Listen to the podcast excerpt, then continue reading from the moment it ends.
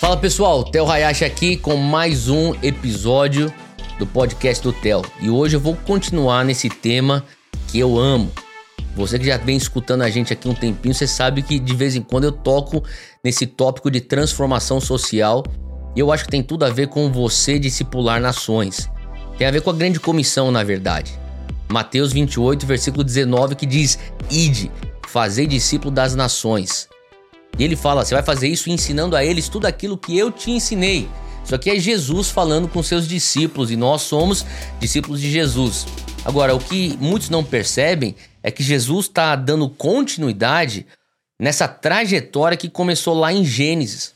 Lá em Gênesis capítulo 1, tem um trecho lá que é o que muitos teólogos chamam de o mandato cultural. Agora, o que seria o mandato cultural? É quando Deus fala para o homem, para Adão, você precisa frutificar, você precisa multiplicar, você precisa ser um bom mordomo daquilo que eu pus na tua mão. Então você vai administrar esse mundo, essa, essa criação que eu te dei. Você tem que governar ela. Então, quando você começa a entender que ele, esse era o intento original de Deus, você entende que lá em Gênesis 3, o homem cai no pecado, o pecado entra no mundo, começa a bagunçar tudo. Mas quando Jesus vem como segundo Adão, ele retoma essa narrativa e diz: agora vocês, vocês agora debaixo da graça, precisam então fazer discípulo das nações.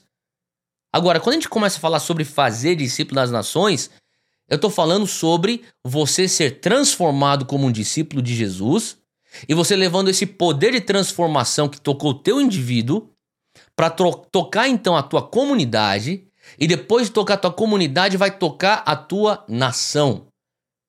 O poder do Espírito Santo de transformar, de converter a alma humana, ele é tão grande que eu creio que esse mesmo poder consegue transformar estruturas sociais. Eu preciso crer nisso.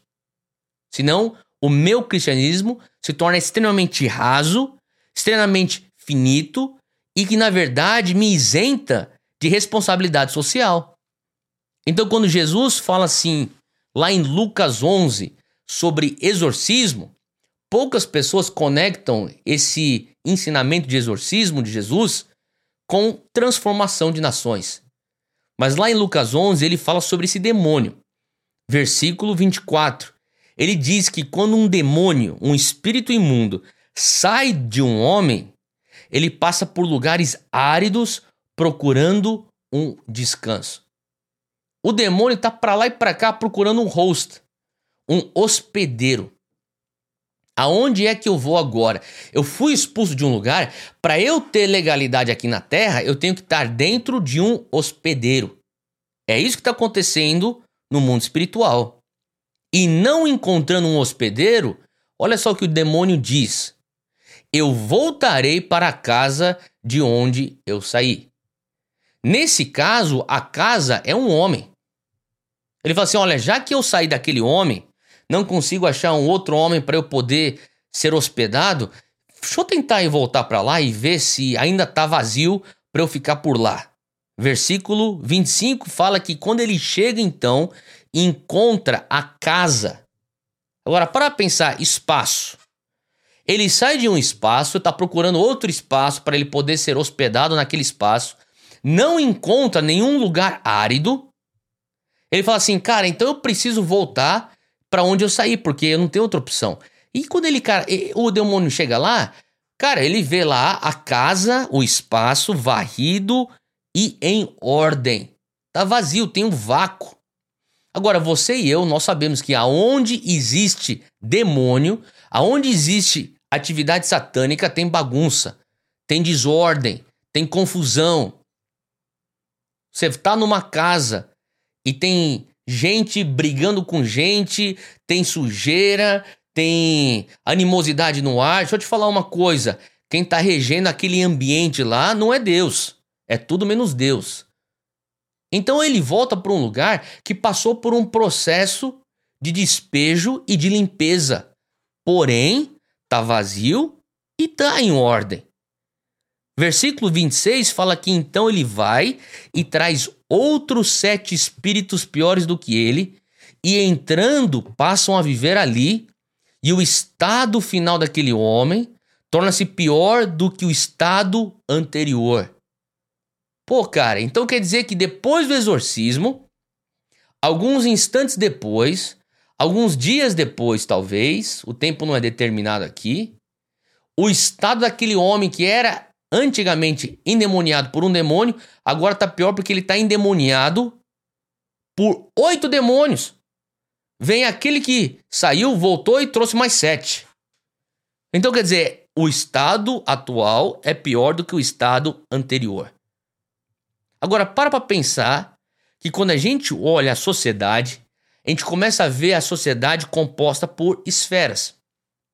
Eu não quero que você fique preso nisso como se fosse uma lei. A sociedade tem sete esferas. Alguns vão definir como oito esferas, alguns vão definir como é, 12 esferas, mas de uma maneira geral, mais fácil para entender, vamos usar a linguagem de esferas. Não são montanhas, são esferas. Você tem a esfera da religião ou da fé, da igreja. Você também tem a esfera da família.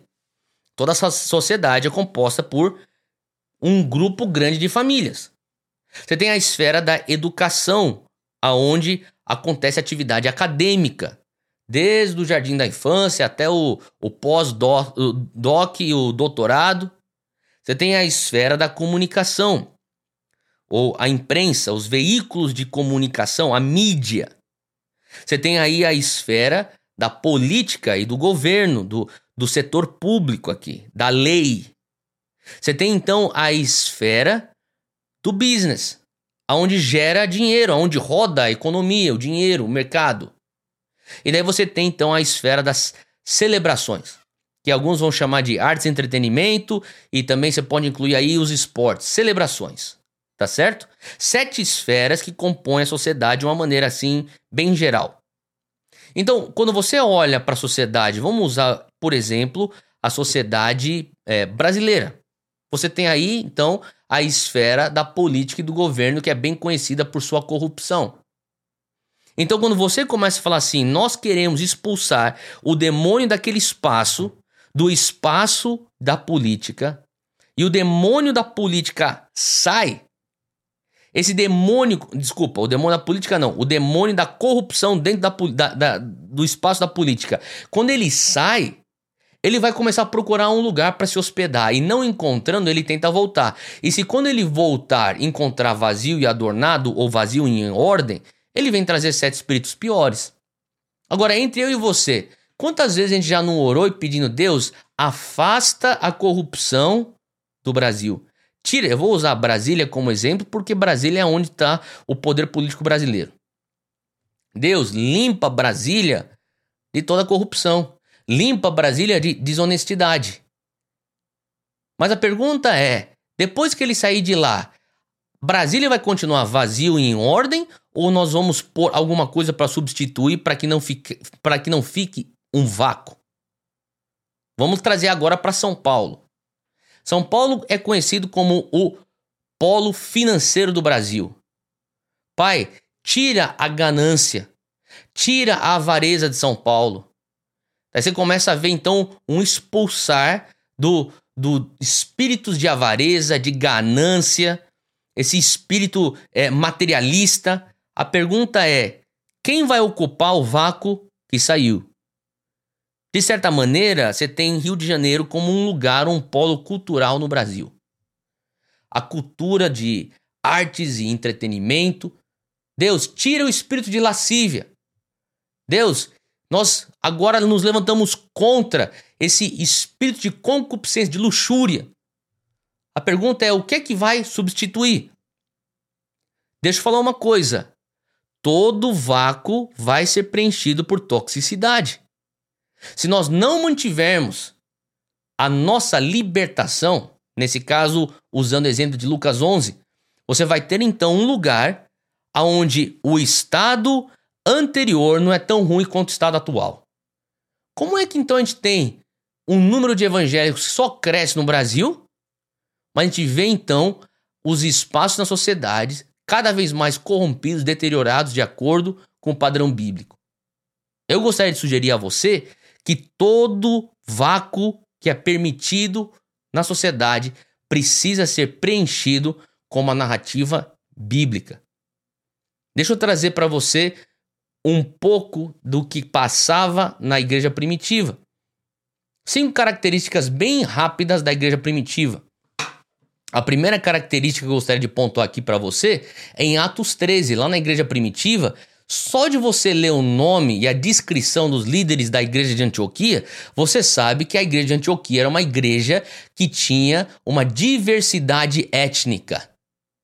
Você via que Atos 13, lá em Atos 13, a igreja primitiva era uma igreja que lutava por justiça racial.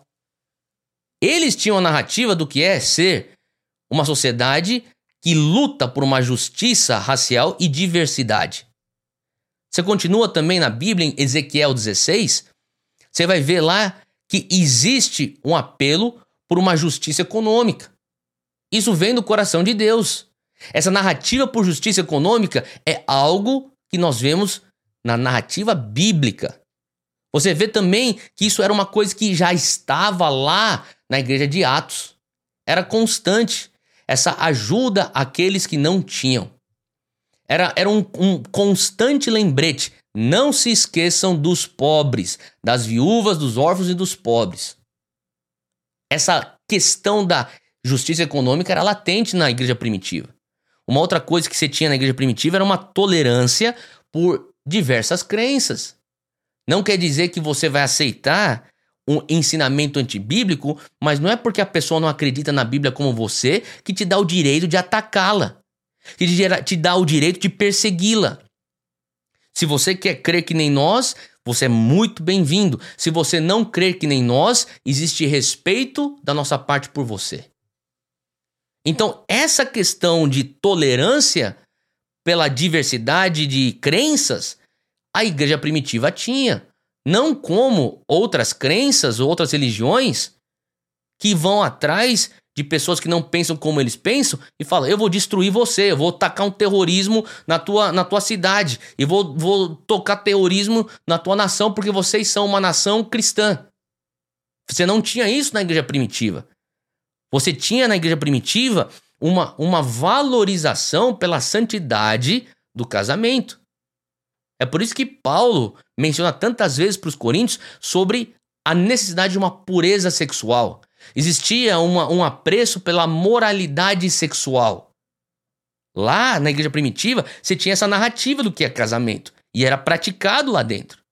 E também o valor pela vida, o imagodei. Tantas crianças em Éfeso antigo, na, na, na Grécia, que eles, eles tinham, na verdade, um. Não sei se sabia disso, mas eles tinham um lixão para fora da cidade que as menininhas os menininhos que eram descartados por conta de rituais de pedofilia e rituais pagãos, eles eram jogados nesse lixão. E os do caminho, que era a igreja primitiva, era conhecido para ser como aqueles que estavam no lixão, caçando, procurando, buscando criancinhas que estavam às vezes semi-mortas, que estavam estupradas lá dentro, e eles pegavam para cuidar. Esse apreço por vida, pelo bebê, pelo indefeso, você tinha dentro da igreja primitiva. E deixa eu só falar um aqui de bônus, porque eu já mencionei cinco, vou mencionar o sexto de bônus. O conceito da separação entre a igreja e Estado é fruto da reforma protestante. É a nossa herança que os cristãos dão para a democracia e para a sociedade secular. Então, quando você começa a entender, não adianta só você falar daquilo que você é contra transformação, de fato, é a desconstrução do maligno e a reconstrução para ocupar o espaço que antes o maligno tinha. Não tem a ver só com você ser contra esses males que nós vemos na sociedade. Tem a ver com a pergunta: será que nós estamos construindo educação cristã? Será que nós estamos dando exemplos de famílias saudáveis que são evangélicas e cristãs? Será que nós estamos solucionando problemas, talvez de inovação na sociedade, com as mentes brilhantes que são cristãs? É questão de não só desocupar, mas ocupar os espaços.